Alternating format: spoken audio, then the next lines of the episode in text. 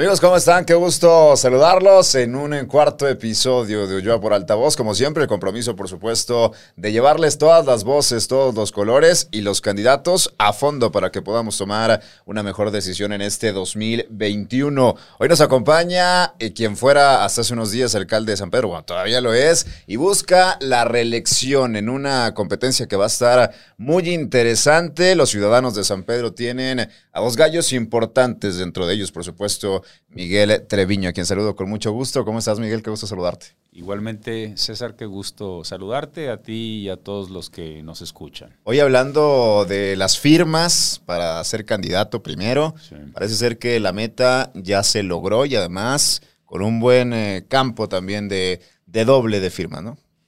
Sí, la verdad que ha sido un proceso muy padre el ver que los ciudadanos no solamente están dispuestos, sino interesados en darnos su apoyo, tanto en los recorridos como en las estaciones que hemos puesto para que la gente llegue, obviamente nosotros cuidando todas las medidas sanitarias.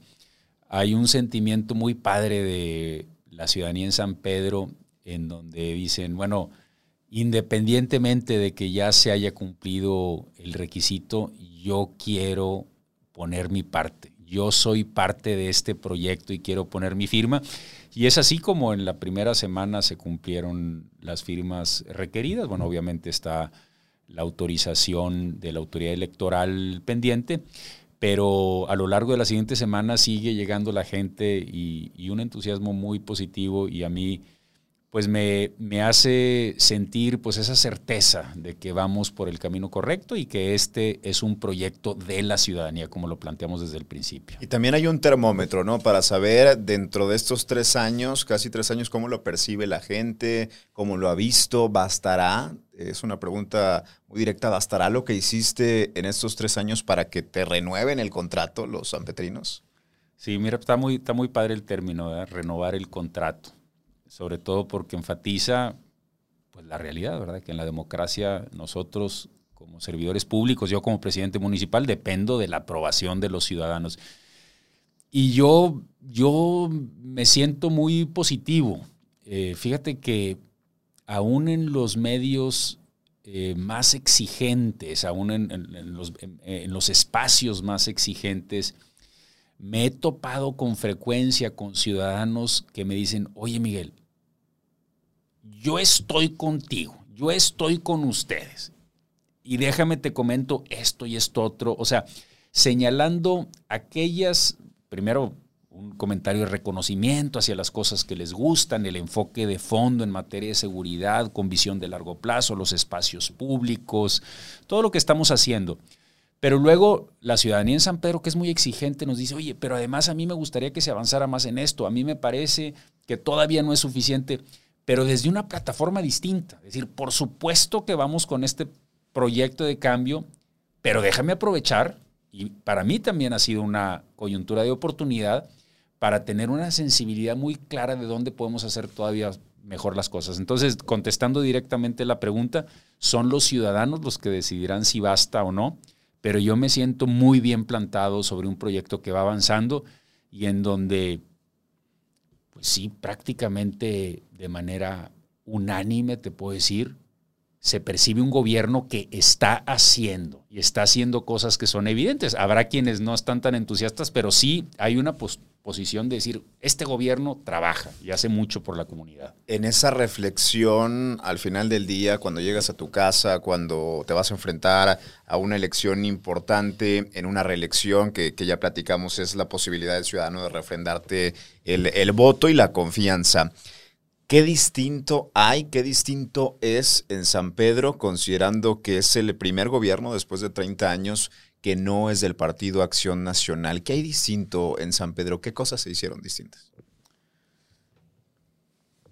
Pues mira, yendo de lo más evidente y claro a algunas cosas que son trabajo de fondo y cuyos eh, frutos se verán con más claridad más adelante, yo te diría que hay de nuevo el trabajo. O sea, cuando yo tengo estas conversaciones con los ciudadanos y platicamos, por ejemplo, de la obra pública.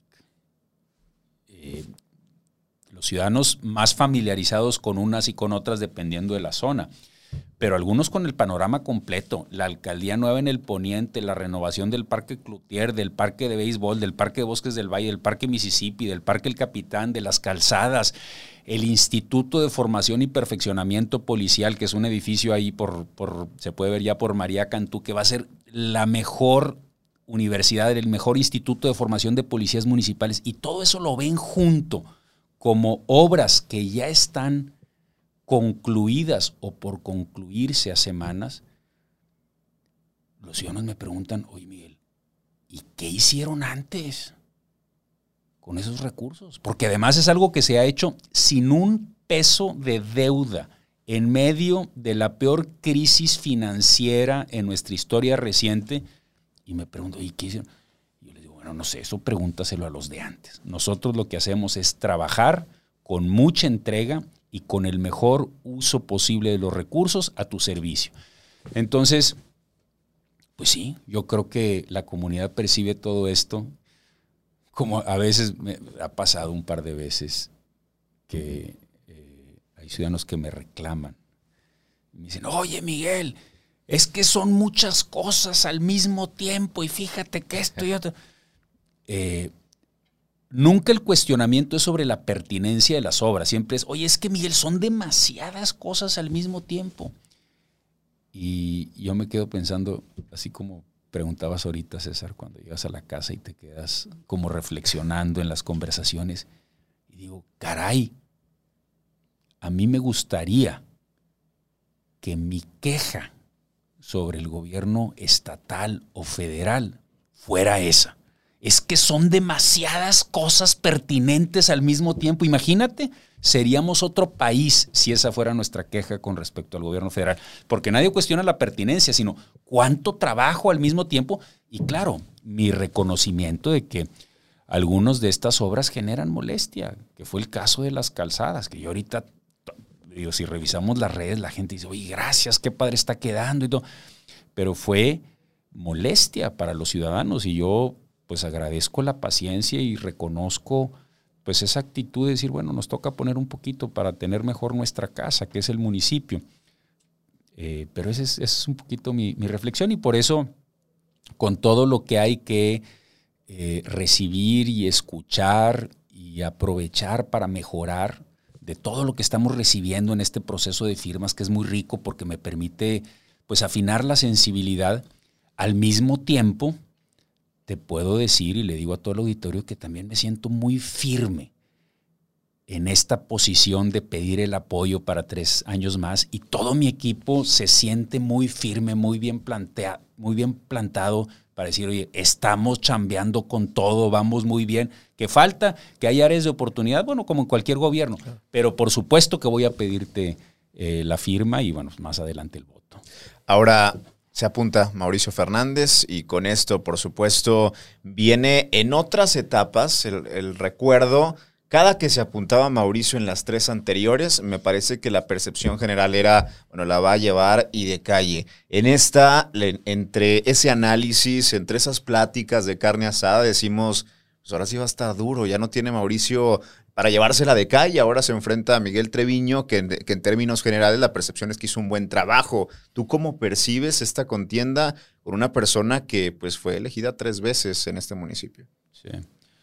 Bueno, primero mi postura frente a la contienda es que pues, yo espero que los partidos escojan a su mejor candidato. Yo creo que la democracia funciona mejor cuando cuando cada una de las partes ponen a su mejor gallo. Yo no sé quién sea el mejor en el caso del PAN o el PRI o el PERO. Entonces, pero por ese lado, este, pues sí, como ciudadano además a todos nos conviene que, se presenten candidatos. Y cuando sale de repente, tampoco con tanta frecuencia en los recorridos o en las reuniones, el tema de Mauricio, que ha sido tres veces alcalde, un poco la duda es, bueno, ¿y este ¿por qué se está apuntando nuevamente? ¿Por qué otra vez? ¿Por qué otra vez? Como que no, yo no he percibido una posición de entusiasmo, sino simplemente, oye, ¿qué onda con? Le digo, no, pues no sé, ese es asunto de su partido. Eh, y yo por mi parte, muy claro, de que cuando uno es servidor público en un puesto de elección, particularmente en una posición de trabajo, de resultados ejecutiva, como es la presidencia municipal, la mejor campaña es el trabajo. Yo estoy convencido de que un gobierno se reelige a partir de su trabajo. Entonces, pues que la competencia sea cual sea, ¿verdad? Mi respaldo serán las obras que me parece que se comparan con ventaja con respecto a cualquiera de los trienios anteriores. Entonces, ¿Es el, rival más fuerte que te pudo poner el PAN? No lo sé. Eh, no, eh, a veces ese tema de las candidaturas no son tan claras. Eh, por ejemplo, ahorita volteamos a ver la contienda de hace tres años, en donde yo dije, yo voy contra cualquiera, que pongan a su mejor candidato o candidata. Yo me acuerdo que ahorita tal vez no nos acordamos, pero en ese momento todo el mundo decía, no, es que la mejor candidata es Rebeca, es la que sale mejor en las encuestas. Hasta Mauricio iba a competir y se echó para atrás, porque si se hacía por encuesta, según esto estaba mejor posicionada. dije, ah, está bien, es la mejor posicionada, qué bueno que la pusieron. Decía que iba a ganar 5 a 1 Así empezó. 5 a 1 voy a ganar. Ah, ok, qué bien. Terminamos ganándole por 11 puntos. Entonces, pues no sé, Mauricio, el que sea, yo no sé quién sea el mejor candidato, no, no es tan claro a veces. Eh, a mí me, me, parece que el contraste entre el estilo del exalcalde y el mío y la capacidad de resultados es bastante contrastante no sé, que pongan al mejor de veras. Yo sí quiero que pongan al mejor candidato o candidata, eh, todos los partidos, porque eso eleva la competencia y a todos nos permite eh, exigirnos lo mejor de nosotros mismos. ¿Lo ves como una contienda de generaciones? Es decir, una generación quizá del San Pedro más viejo que se pudiera identificar con estas tres alcaldías, pero un San Pedro nuevo que también es importante y que tiene mucho peso en esta siguiente elección, que son los jóvenes que quizás se identifican más contigo. ¿Será una lucha generacional? Yo creo que hay algo de eso, César. Eh, una de las cosas que para mí son más satisfactorias del trabajo que estamos haciendo es que hemos logrado entusiasmar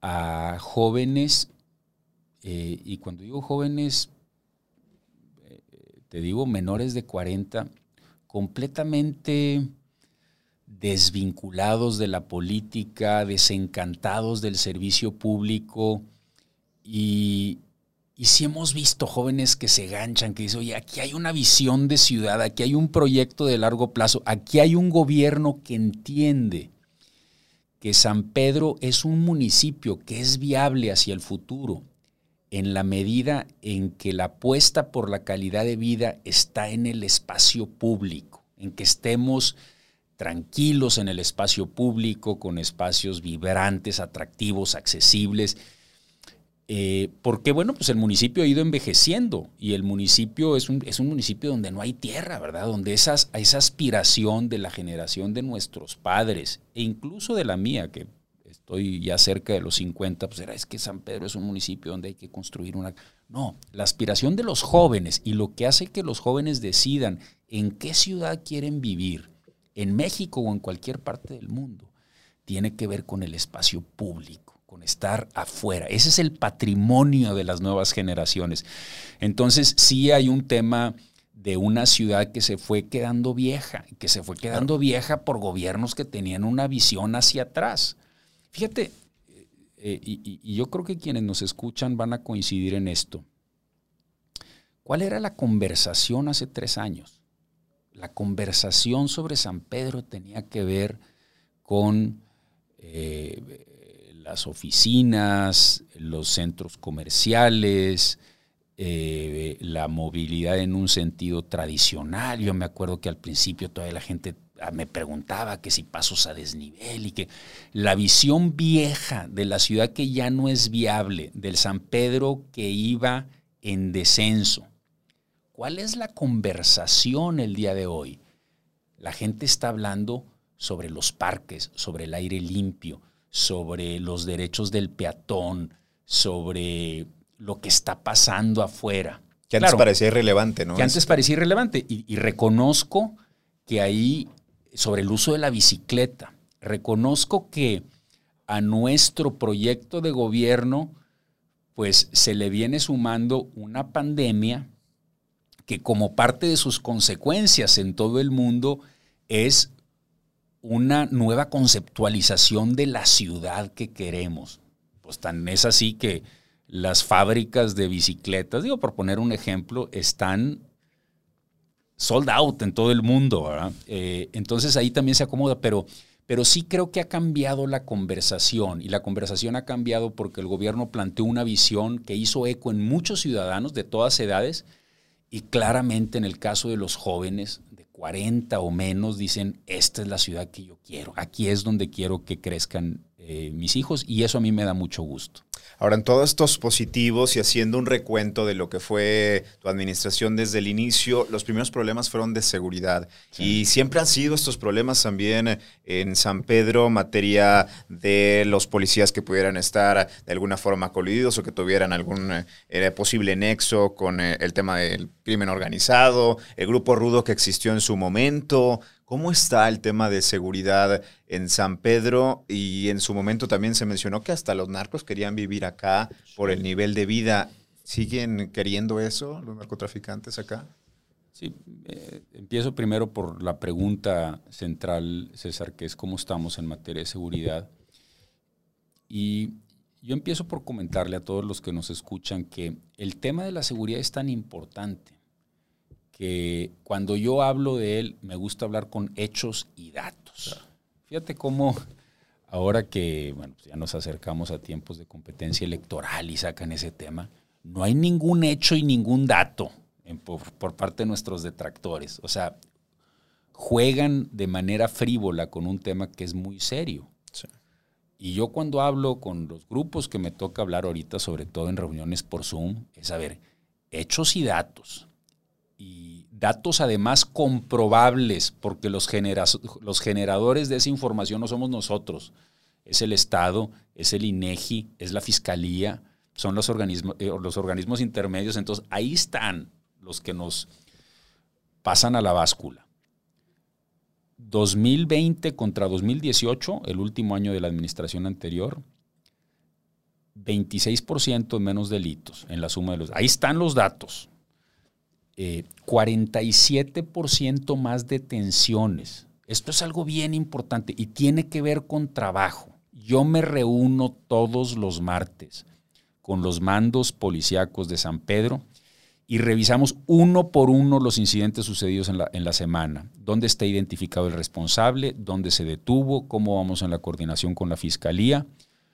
Y eso es lo que nos permite tener 47% más detenciones. Y lo que estamos logrando es que en toda el área metropolitana se sepa si cometes un delito en San Pedro, es mucho más probable que te detengan que en cualquier otro lado. Y ese es un círculo virtuoso, es un círculo virtuoso de la seguridad. No quiere decir que, que la corporación sea infalible, en ningún lado es infalible, pero ciertamente San Pedro se distingue. El INEGI, este es un dato bien importante, es una comparación a nivel nacional. El INEGI mide cómo se sienten los ciudadanos en materia de, seguridad. Todos, todos los municipios.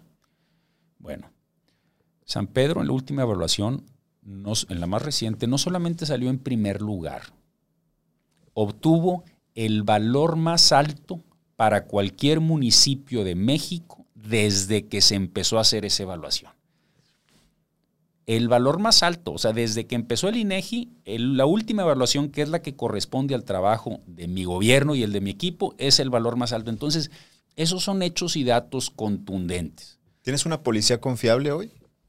Tenemos una policía mucho más confiable que la que teníamos. Nosotros empezamos con 350 policías después de la depuración que tuve que hacer por la corporación que me dejaron. Allá al inicio de la administración. ¿Te acuerdas? Fue, un proceso bien polémico, bien polémico. Muchos ciudadanos me criticaron, no estuvieron de acuerdo, sintieron el, el apretón. Fue una decisión valiente. Al principio, había que hacerlo al principio. Nos quedamos con 350 policías. Ahorita tenemos 595. El 67% de las y los nuevos policías con estudios universitarios. ¿En qué lugar encuentras una corporación así? ¿Por qué logramos eso? Porque desde que entramos cumplí mi compromiso de campaña de que el policía que menos gana en San Pedro gana 20 mil pesos libres, lo, más que puede ganar un policía municipal en cualquier parte de este país. Entonces, por eso tenemos 67% de los nuevos con estudios universitarios, el 30% mujeres, que es algo que también es muy importante, el equipamiento, las patrullas, los chalecos, el stand de tiro. Fíjate, César, hasta antes de esta administración, nuestros policías no tenían a dónde ir a practicar para esas situaciones extremas, que es usar el arma. Por supuesto, llegamos y construimos un stand de tiro, hay rutinas de prácticas y lo mejor de todo y lo que tiene ahorita entusiasmadísimos a los policías y con ganas de hacer carrera honesta, profesional en San Pedro, es un instituto de formación y perfeccionamiento que será el edificio público más bello y mejor equipado de San Pedro. Ya lo pueden ustedes ir a, ver ahí por María Cantú, ahí por donde están los campos de los avispones y la Biblioteca Roja. ¿Y por qué hago énfasis en esto? Porque si decimos que la seguridad es el servicio público más importante, el espacio donde se forman nuestros policías. No solamente la formación inicial, sino la formación continua que les vamos a estar dando, que es parte también de mi enfoque, de la formación de mandos, también tiene que ser el mejor espacio para ser consecuentes con lo que decimos cuando afirmamos que la seguridad es el servicio más importante que prestamos como municipio. Con todo ese contraste, con los datos que se mencionan, con el recuento de esta administración, ¿te consideras el mejor para seguir al frente de San Pedro? Yo me considero muy seguro de lo que hemos logrado con la confianza que nos dieron los ciudadanos, con el apoyo y con el uso de los recursos. Y esa es la ciudadanía a la que le tocará decidir. Yo soy muy respetuoso de a quién le toca decidir. Son los ciudadanos los que tienen que decidir y yo me siento muy contento y veo la reacción de los ciudadanos cuando vamos a rendirle cuentas. De veras, eh, muy mayoritariamente es, Miguel, por supuesto que queremos que sigan ustedes, tanto en la zona valle como en el norponiente. En el norponiente es un sentimiento muy bonito de dignidad, de decir, ay, o sea, porque parte de mi enfoque es todo San Pedro merece la misma calidad de servicios. Y si ustedes van a la alcaldía poniente, no sé si la conocen, es un edificio muy bonito donde se prestan todos los servicios del municipio de desarrollo urbano, de tesorería, del DIF, de desarrollo social, de mediación. Y es un edificio donde los ciudadanos, una, aspiración de muchos años, viene este gobierno y lo cumple. Estamos por terminar el Parque Cloutier, que va a quedar como los parques más bonitos de Valle. ¿Por qué? Porque todos los ciudadanos de San Pedro merecemos los mejores servicios. Entonces, en aquella parte del municipio que estaba recibiendo de los gobiernos anteriores, particularmente los últimos nueve años, un servicio de segunda, dicen, ah, este gobierno sí me gusta porque me trata con la dignidad de ciudadano de San Pedro que merezco. Entonces sí, sí nos sentimos pues con esa confianza de que los ciudadanos por supuesto que perciben la diferencia en la calidad del trabajo. La vía independiente sigue siendo la vía que era antes, con muchos candidatos antes, hoy con cada vez menos candidatos. ¿Qué tan complicado otra vez es ir por esta vía? Sí, con una gran responsabilidad en eso, César, porque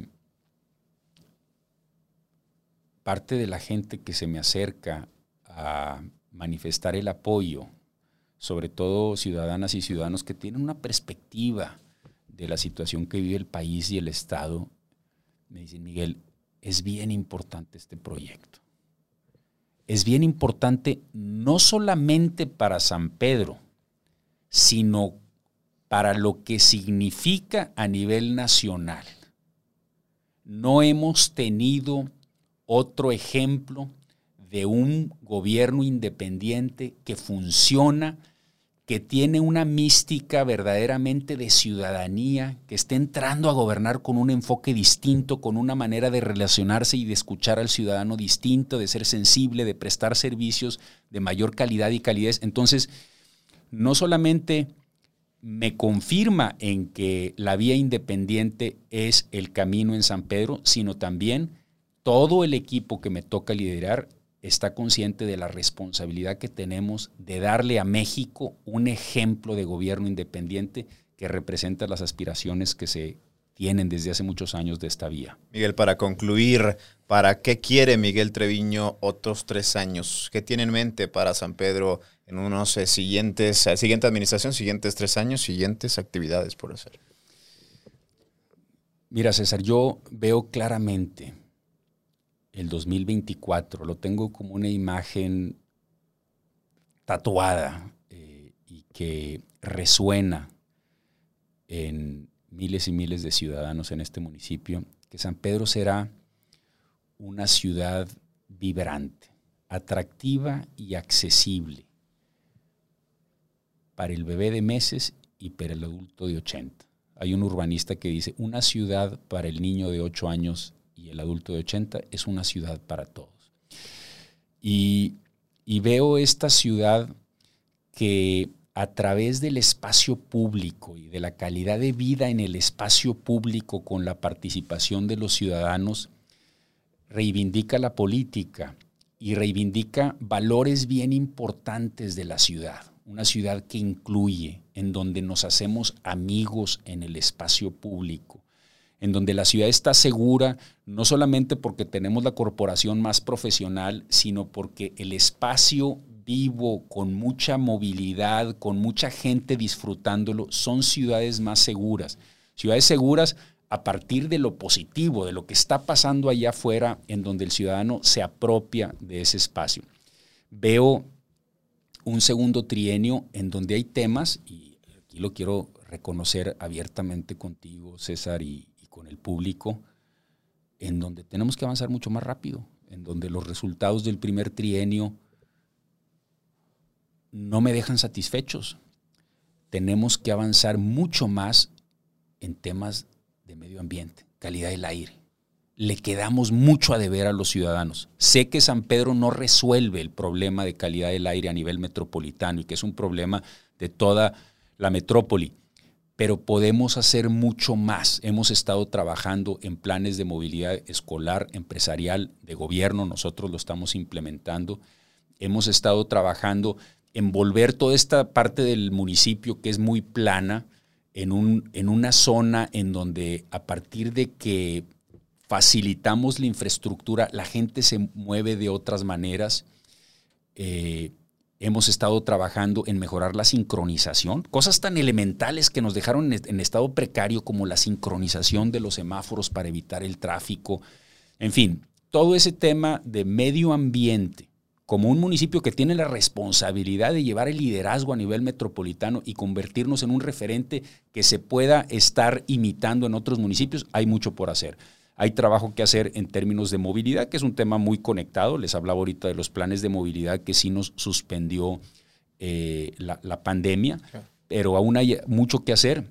Y en materia de seguridad, que es algo que establece una diferencia contundente de este gobierno con respecto a los anteriores, una visión de la seguridad que parte de la profesionalización de una seguridad que le puedes explicar a todo mundo, en donde pones buena remuneración, plan de vida y carrera, buen equipamiento, capacitación de especialidades y te da una corporación que al cabo de estos tres años estará en estándares internacionales. O sea, ya dejará de ser parte del lenguaje. Oye, es que es una de las policías de mayores resultados en México. No, la Policía de San Pedro va a empezar a evaluarse en términos de parámetros, de parámetros internacionales y, por supuesto, terminar de consolidar algo que ya valora mucho la gente, que es el municipio de los parques, del espacio público. Entonces, vienen tres años de muchos logros para un gobierno que trabaja con la comunidad y que construye calidad de vida en el espacio público con la participación de todos los ciudadanos. Miguel, gracias por aceptar la invitación. Mucho éxito en esta contienda. Muchas gracias, César, y un saludo a todos los que, los que nos escuchan. Síganse cuidando y disfruten en estos días a la familia, pero con mucha conciencia, con cuidado. Gracias. Miguel Treviño va a buscar la reelección. Los sanpetrinos decidirán si le renuevan o no el contrato otros tres años más. Gracias, nos vemos la siguiente.